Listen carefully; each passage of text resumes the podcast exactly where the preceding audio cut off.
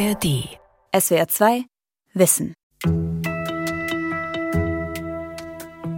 Man verdient einfach in der Reinigung nicht so viel, dass du ein gutes Leben führen kannst. Reinigungskräfte, Paketboten, Callcenter-Beschäftigte. Viele, die in diesen Branchen arbeiten, sind trotz Arbeit arm. Also arme Leute haben keine Lobby. Das wird einfach äh, weggeschwiegen, ne? dass es einen sehr großen Anteil der Bevölkerung äh, gibt, die nicht auskömmlich von ihrem Arbeitslohn äh, leben kann. Bei über 8 Prozent der Berufstätigen in Deutschland reicht der Lohn nicht zum Leben. Die Inflation und die Energiekrise verschärfen das Problem. Dabei gäbe es Lösungen. Wir sehen jetzt auch schon seit Einführung des Mindestlohnes, wenn der flächendeckend auch de facto gezahlt wird, ist das ein ganz wesentliches Element, um Erwerbsarmut zu verringern. Es ist ein zentraler Baustein, aber es ist nicht der einzige. Arm trotz Arbeit. Was gegen Erwerbsarmut hilft. Von Sonja Ernst. Hallo, kommen Sie rein. Christiane ist auch schon da. Und ich gieße gerade noch die Blumen. Berlin-Tempelhof. Vom Verkehrslärm bekommt man im Büro des Reinigungsunternehmens Clara Grün kaum etwas mit. 60 Mitarbeitende hat das Sozialunternehmen. Clara Grün ist ein Beispiel, das zeigt, selbst typisch prekäre Branchen wie die Reinigung können ihre Beschäftigten fairer entlohnen, damit sie nicht von Armut betroffen sind. Drei verschiedene Farbtöne, weil ich da, damit am besten laufen kann, weißt du?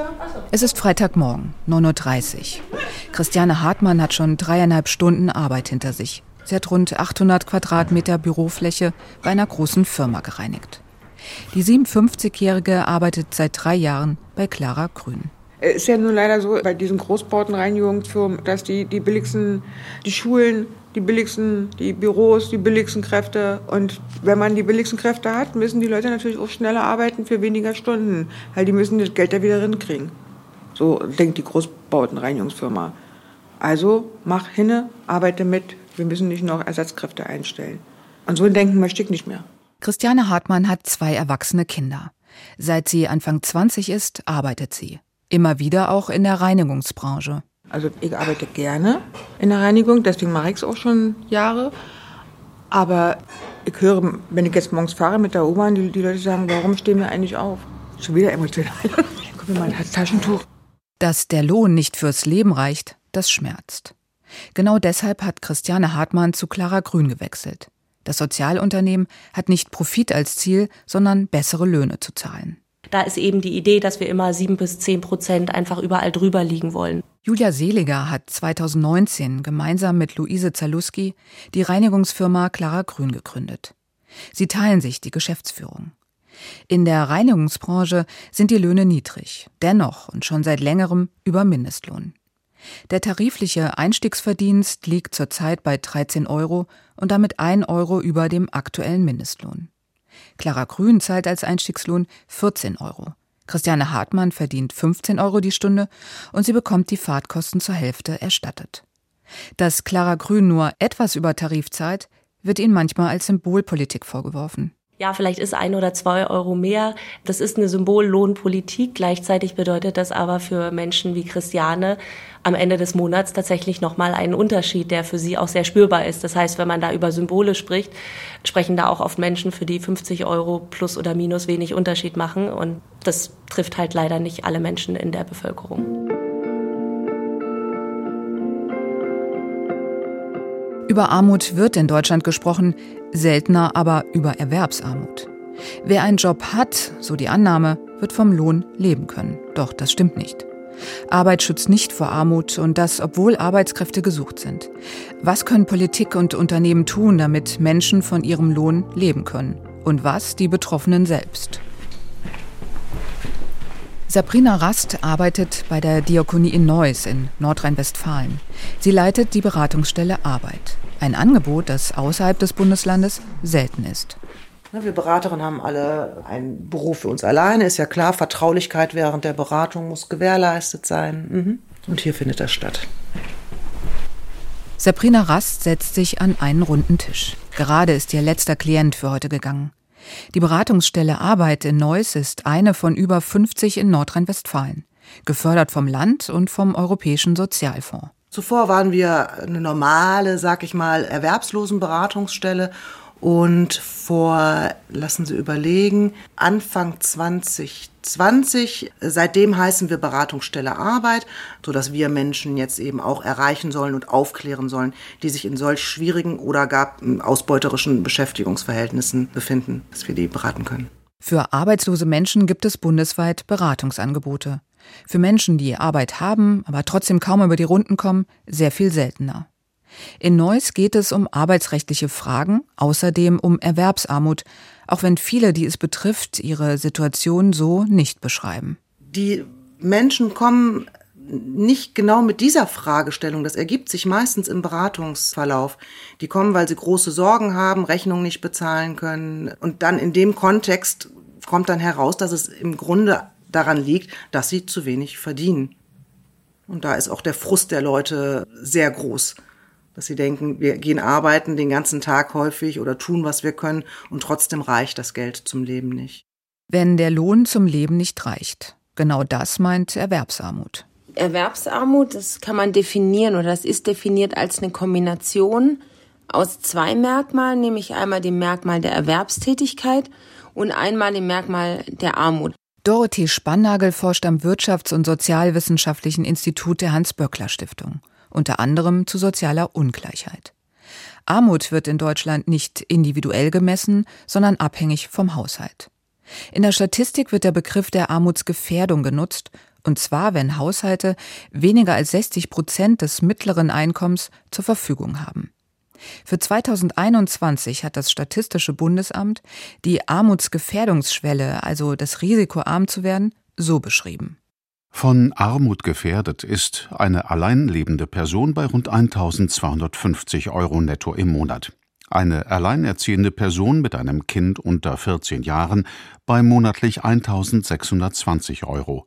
Zwei Erwachsene mit zwei Kindern unter 14 Jahren bei knapp 2630 Euro im Monat. 2021 lebten 8,6 Prozent aller Erwerbstätigen ab 18 Jahren in einem Haushalt, der von Armut gefährdet war. Sie gelten als erwerbsarm. Dazu zählen Angestellte wie auch Selbstständige. Das Statistische Bundesamt schlüsselt so auf. Überdurchschnittlich betroffen waren Erwerbstätige mit befristeten Arbeitsverträgen, nämlich fast 14 Prozent in dieser Gruppe. Ebenso Teilzeitarbeitende.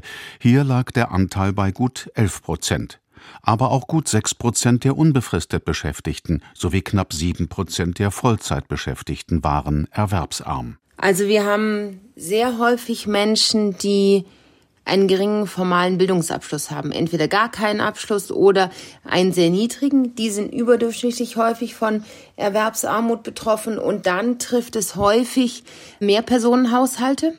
Das sind einmal Alleinerziehende, die eben nicht so am Arbeitsmarkt teilnehmen können, weil sie sich ja noch um das Kind kümmern müssen. Und das sind aber auch Familien mit Kindern, in denen nur einer erwerbstätig ist. Oder, das ist dann ja meistens die Frau, die Frau dann vielleicht nur geringfügig erwerbstätig ist zusätzlich. Das deckt sich mit der Erfahrung von Sabrina Rast aus den vielen Beratungsgesprächen in Neuss. Sie versucht dann Lösungen aufzuzeigen, wie prekäre Lebensverhältnisse sich verbessern könnten. Ich schlage den Leuten als erstes meistens vor oder frage sie, äh, ob wir das mal gemeinsam durchrechnen sollen, was sie für ergänzende Ansprüche haben könnten. Das möchten die meisten auch, also insofern mache ich hier oft Finanzberatung auch. Hat eine Alleinerziehende oder der Paketbote zum Beispiel Anspruch auf aufstockende Leistungen durch das Jobcenter? Wenn das Einkommen für den Lebensunterhalt nicht reicht, können Haushalte Bürgergeld ergänzen, also aufstocken. Anfang 2023 hat das Bürgergeld das Arbeitslosengeld II abgelöst, bekannt als Hartz IV. In der Beratung in Neuss geht es auch um Kinderzuschlag oder Wohngeld. Manche Klienten, so Sabrina Rast, kennen die verschiedenen Leistungen nicht, bei anderen sei die Scham groß, sie zu beantragen. Denn wer arbeitet, will unabhängig von Hilfen sein, so die Sozialarbeiterin im Gespräch mit SWR 2 Wissen. Ihre Beratung geht deshalb auch darüber hinaus. Sie ermuntert vor allem junge Leute, sich aus- oder weiterzubilden. Auf jeden Fall ist es mir wichtig, die Leute zu bestärken darin, sich zu wehren gegen schlechte Arbeitsverhältnisse, auch zu wehren gegen schlechte Bezahlung. zu schlecht bezahlte Arbeit einfach nicht zu machen. Das ist natürlich, naja, das hört sich sehr von oben herab an, ja, wenn man irgendwie die Wahl hat, äh, was für eine Arbeit man machen möchte und manche haben das nicht. Aber ich versuche schon die Leute darin zu bestärken, zu sagen, diese Arbeit für den Lohn, das ist nicht gerecht, fordern sie mehr. Und manche Leute können das, manche haben die Stärke und machen das. Und je mehr das machen, umso höher können die Löhne steigen. Für gerechte Löhne soll eigentlich der gesetzliche Mindestlohn sorgen. Der gilt seit 2015.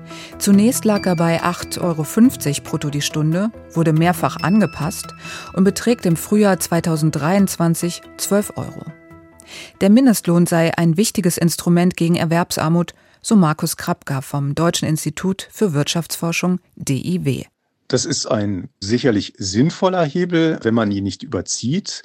Unsere Analysen des Hauses haben ja zum Beispiel gezeigt, dass die Einführung des allgemeinen Mindestlohns 2015, dass dieser auch dazu beigetragen hat, dass die Lohnungleichheit am unteren Rand abgenommen hat und damit zum Beispiel eben auch der Niedriglohnsektor kleiner geworden ist. Niedrige Löhne bedeuten, in Abhängigkeit vom Haushalt, meist, dass das verdiente Geld nicht reicht. Der Wirtschaftswissenschaftler Markus Krapka arbeitet unter anderem zum Niedriglohnsektor. Ein Niedriglohn verdient zum Beispiel die Floristin oder der Taxifahrer, die brutto weniger als 12,50 Euro die Stunde bekommen. Das ist weniger als zwei Drittel des mittleren Verdienstes aller Beschäftigten. In fast jedem fünften Job im April 2022 wurde Niedriglohn bezahlt. Damit hat Deutschland innerhalb der Europäischen Union im Vergleich einen relativ großen Niedriglohnsektor. Zunächst ist es einmal tatsächlich so, dass Deutschland, wenn es um die Erwerbsarmut von äh, Beschäftigten geht, eher im Mittelfeld angesiedelt werden kann, währenddessen Finnland mit einem Anteil von gerade mal drei Prozent erheblich besser performt. Man kann das unter anderem sicherlich auch dadurch erklären, dass äh, eine Beschäftigungsform wie Minijobs in manchen Ländern überhaupt nicht vorhanden ist. Wer einen Minijob hat als Kassierer, Küchenhilfe oder Zeitungszustellerin, ist geringfügig beschäftigt und darf im Monat höchstens 520 Euro verdienen oder an maximal 70 Tagen im Jahr arbeiten. Diese Teilzeitjobs sind, was auf der Hand liegt, überdurchschnittlich von Erwerbsarmut betroffen. Bei den Minijobs sieht Markus Krapka daher eine weitere Stellschraube. Das heißt also, da würde ich als allererstes ansetzen, erst recht vor dem Hintergrund, dass wir eben sieben Millionen Minijobber insgesamt in Deutschland haben, obwohl gleichzeitig die Arbeitgeber den sogenannten Fachkräftemangel ständig proklamieren. Und daher wäre meine erste Ansatzpunkt tatsächlich äh, zum Beispiel die Minijobschwelle, die derzeit bei 520 Euro liegt, zum Beispiel auf einen Betrag von 350 Euro abzusenken. Das würde die Zahl der Minijobber und damit auch die Erwerbsarmut reduzieren, so die Erwartung. Kai Wendt arbeitet nicht in einem Minijob, sondern Vollzeit in einem Callcenter. Er ist Mitte 30 und lebt in Nordrhein-Westfalen. Seinen richtigen Namen will er nicht nennen. Es fällt ihm schwer, offen darüber zu sprechen, dass bei ihm trotz Arbeit das Geld oft nicht reicht. Generell habe ich immer irgendwo gejobbt. Ich habe immer irgendwie gearbeitet, um einfach Geld zu verdienen bin eigentlich so ein bisschen groß geworden. Junge muss halt arbeiten, Geld verdienen. Ob das jetzt Spaß macht oder nicht, interessiert nicht. Hauptsache Geld. Ne? Und dann bist du immer in Niedriglohnjobs gewesen natürlich. Das waren Jobs im Lager oder als Fahrer. Kai Wendt hat keinen geradlinigen beruflichen Werdegang, was in Deutschland weiterhin oft ein Nachteil ist. Er macht ein Diplom im Bereich Musik, das ist das, was ihn wirklich interessiert, aber in der Branche ist es schwierig, Fuß zu fassen. Er nimmt eine Festanstellung im Pflegebereich an. Der Lohn ist gut, aber. Das war das reine Geld verdienen. Und da habe ich immer mehr gemerkt, Jahr für Jahr, wie man so innerlich so einstagniert. Hinterher fragst du dich natürlich manchmal auch, interessiert ja nicht, ob das Spaß macht. Du musst jetzt Geld verdienen ne? und äh, irgendwie dein Leben da aufbauen. Weil das aber dann wirklich irgendwann so ätzend war für mich, äh, bin ich da raus. Er wechselt zu einem Callcenter. Es läuft gut, doch sein Gewissen plagt ihn. Er hat das Gefühl, die Kunden über den Tisch zu ziehen. Kai Wendt kündigt und macht sich in der Versicherungsbranche selbstständig, kurz vor Ausbruch der Corona-Pandemie. Der Staat missglückt, nach zwei Jahren zieht er die Reißleine. Nun arbeitet Kai Wendt wieder in einem Callcenter, diesmal mit gutem Gewissen, nur der geringe Lohn ist weiterhin ein Problem. Ich bekomme Mindestlohn, arbeite 40 Stunden, Es gibt auch schon mal Überstunden an, an Stoßzeiten und ganz normal, Steuerklasse 1, 1350, vielleicht mal 1380 sind es dann, die du rausbekommst. Damit liegt er knapp über der Armutsgefährdungsschwelle. Doch seit dem russischen Angriffskrieg gegen die Ukraine sind die Preise gestiegen und in den Ballungszentren kommen hohe Mieten dazu. Ich glaube, man muss eine 2 vorne stehen haben hier in Deutschland, damit man überhaupt einigermaßen leben kann. Alles darunter ist immer heavy. Sobald du zu zweit bist, hast einen Partner, bist verheiratet, ist schon mal was anderes. Wir können auch beide Mindestlohn verdienen, die haben dann trotzdem schon ihre 2,8 oder was. Kannst du von leben. Du wirst keine großen Sprünge machen, aber geht. Alleine ist natürlich wieder eine andere Nummer. 2021 waren knapp 15 Prozent aller Personen, die arbeiten und allein leben, erwerbsarm. Und damit deutlich häufiger als Haushalte mit zwei oder mehr Erwachsenen. Kommen Kinder dazu, steigt die Erwerbsarmut. Besonders betroffen sind Alleinerziehende. Ob der Lohn zum Leben reicht, das hängt stark von der Familiensituation ab. Das erklärt auch, warum Männer und Frauen fast gleich häufig von Erwerbsarmut betroffen sind. Frauen verdienen im Schnitt zwar weniger, auch weil deutlich mehr Frauen Teilzeit arbeiten, aber sobald eine zweite Person dazu verdient, ist der Haushalt insgesamt nicht von Armut gefährdet. Zurück in Berlin. Christiane Hartmann hatte schon verschiedene Arbeitgeber. Der Wechsel zur Reinigungsfirma Clara Grün war für sie ein bewusster Schritt.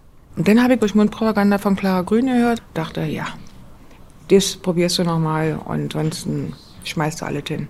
Sie will einen angemessenen Lohn auch als Wertschätzung ihrer Arbeit. Christiane Hartmann hatte lange Zeit eine Vollzeitstelle bei einer Reinigungsfirma. Dann erkrankte sie. Da habe ich dann über ein Jahr ausgesetzt. Und die haben alle gesagt, Christiane, du brauchst nicht mehr arbeiten gehen, machst du auf Rente und so.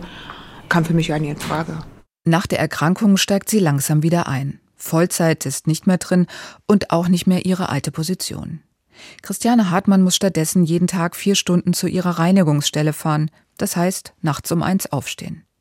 Die Fahrzeit bekommt sie nicht bezahlt. Ihr Lohn ist Mindestlohn, etwas unter neun Euro, damals 2015.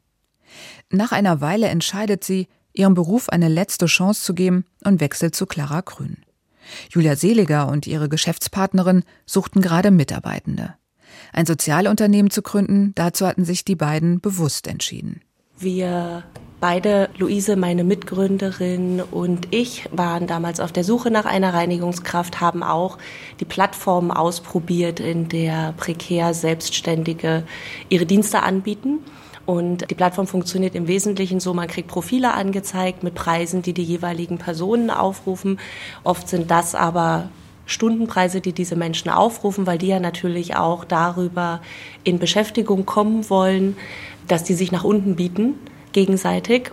Die Dumpingpreise waren das eine. Hinzu kam, dass die Selbstständigen unzuverlässig waren und viele keine Ahnung hatten, was professionelles Reinigen bedeutet. Ja, da haben wir festgestellt, okay, das läuft grundsätzlich einigermaßen falsch. Und wenn man möchte, dass die Menschen eine anständige Arbeit verrichten, diese auch ernst nehmen, dann muss man dafür eben anständig auch bezahlen.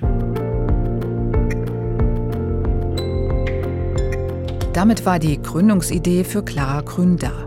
Julia Seliger und ihre Geschäftspartnerin fuchsen sich in die professionelle Reinigung auch großer Gebäude rein. Und sie entscheiden, ökologisch zu sein. Die Firma setzt ausschließlich auf Bioreinigungsmittel, womit sie eine Nische besetzen. Zugleich geht es darum, anständige Löhne zu zahlen. Worum es Julia Seliger nicht geht, ist die Branche schlecht zu machen. Vielmehr wirbt sie für das Handwerk Gebäudereinigung das bessere Löhne verdient habe. Bei den Kennenlerngesprächen mit unseren Kunden erzähle ich auch immer, dass wir mit Clara Grün auf einer Lohnreise sind, weil wir eben den Niedriglohnsektor transformieren wollen. Und ich sage auch nicht als Geschäftsführerin hier, dass jetzt die 14 Euro oder auch die 15 Euro ein Gehalt ist, wovon Leute gut leben können. Ich sage, das ist das unterste Minimum und deswegen rühmen wir uns auch nicht mit den Stundenlöhnen, die wir hier auszahlen, sondern sagen, wir wollen, dass noch mehr geht. Aber dieses Mehr muss gut überlegt sein, denn die Lohnreise, wie sie es nennt, hat ihre Grenzen. Wo wir das Unternehmen nicht dem Risiko aussetzen wollen, dass wir, indem wir weiter die Löhne anheben, wir das aber bei unseren Kunden nicht abbilden können, irgendwann insolvent gehen, weil wir zu viel gewollt haben. Mehr wollen können zurzeit aber auch die Erwerbstätigen. Denn die Situation auf dem Arbeitsmarkt ist günstig. In vielen Branchen, auch im Niedriglohnsektor, wird Personal gesucht. Kellnerin, Sicherheitspersonal am Flughafen, Friseure. Doch die Beschäftigten brauchen Zeit und auch das Selbstverständnis, sich einen besseren Job zu suchen. Hinzu kommt, dass die Situation am Arbeitsmarkt nur eingeschränkt gegen Erwerbsarmut hilft, so Markus Krapka vom DIW. Sicherlich wird sich das Thema nicht von selbst erledigen, aber meine Hoffnung ist tatsächlich aufgrund des jetzt doch sehr flächendeckenden verbreiteten Fachkräftemangels, dass sich die Verhandlungsmöglichkeiten, wenn es um die Lohngestaltung geht, zugunsten der Arbeitnehmer verschiebt. Sozialwissenschaftlerin Dorothee Spannagel ist da skeptischer. Ich glaube, wir haben aktuell so wenig offene Stellen wie noch nie, so gut wie noch nie in der Geschichte der Bundesrepublik. Und trotzdem haben wir immer noch deutliche Zahlen von Erwerbsarmut. Man kann das auch mal so rumsehen, dass es eigentlich ein ziemliches Armutszeugnis ist, dass es immer noch nicht gelingt, das zu verhindern, obwohl die Bedingungen auf dem Arbeitsmarkt gerade so günstig sind. Um die Situation besser zu verstehen, braucht es den Blick zurück. Die Zahl der Erwerbsarmen in Deutschland wuchs vor allem in den Jahren 2004 bis 2014 stark an. Dorothee Spannagel führt den Anstieg vor allem auf die Hartz-IV-Reformen zurück, die ab 2005 in Kraft traten. Jetzt gar nicht nur mit der bekanntesten Hartz-Reform der Einführung von Hartz IV, AG II. Das liegt tatsächlich daran, dass im Zuge der Hartz-Reform und der damit verbundenen Arbeitsmarktpolitik die Politik massiv den Niedriglohnsektor ausgebaut und gefördert hat.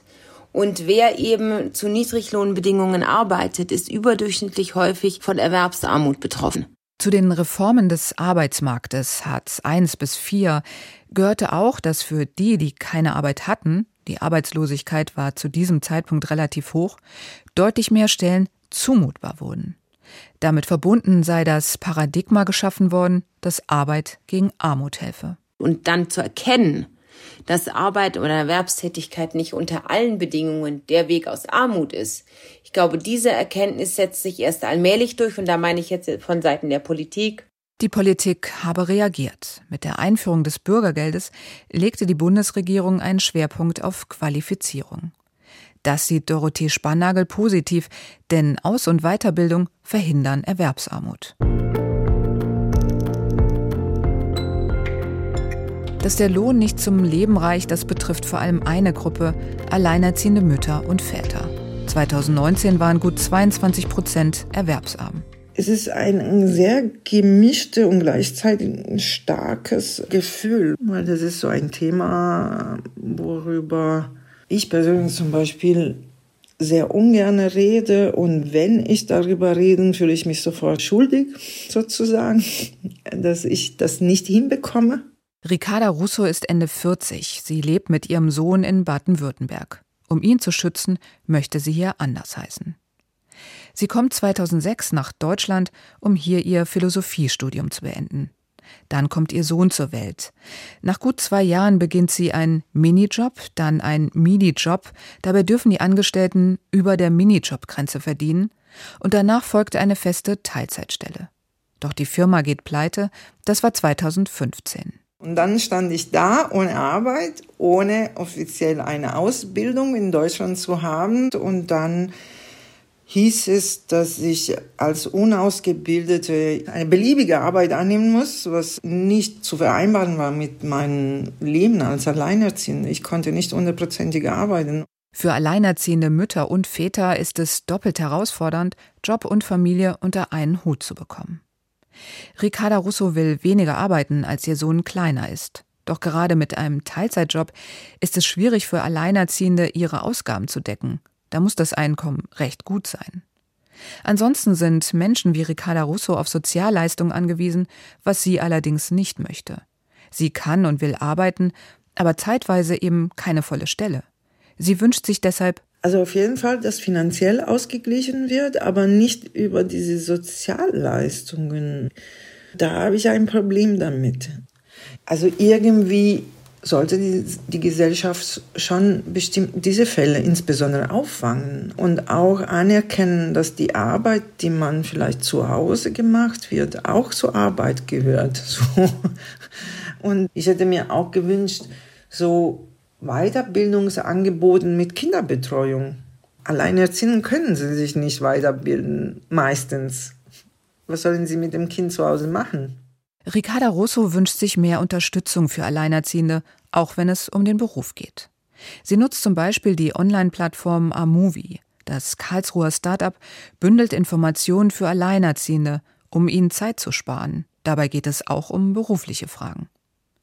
Als Ricarda Russo arbeitslos wird, tut sie alles dafür, dass sie eine Ausbildung im Büromanagement machen kann. Seit sie ihren Abschluss hat, hat sie eine feste Stelle. Zuletzt konnte sie Stunden aufstocken und arbeitet jetzt 65 Prozent. Sie ist aus der Erwerbsarmut raus, auch wenn Inflation und eine hohe Miete ihr weiterhin Sorgen machen. Also alles, was drüber käme, sei es die Waschmaschine, die kaputt geht oder sei es ein Landschulheim oder was weiß ich was oder eben ein Zahnersatz, das alles ist schwierig, bleibt schwierig. In Berlin packt Christiane Hartmann ihre Sachen zusammen.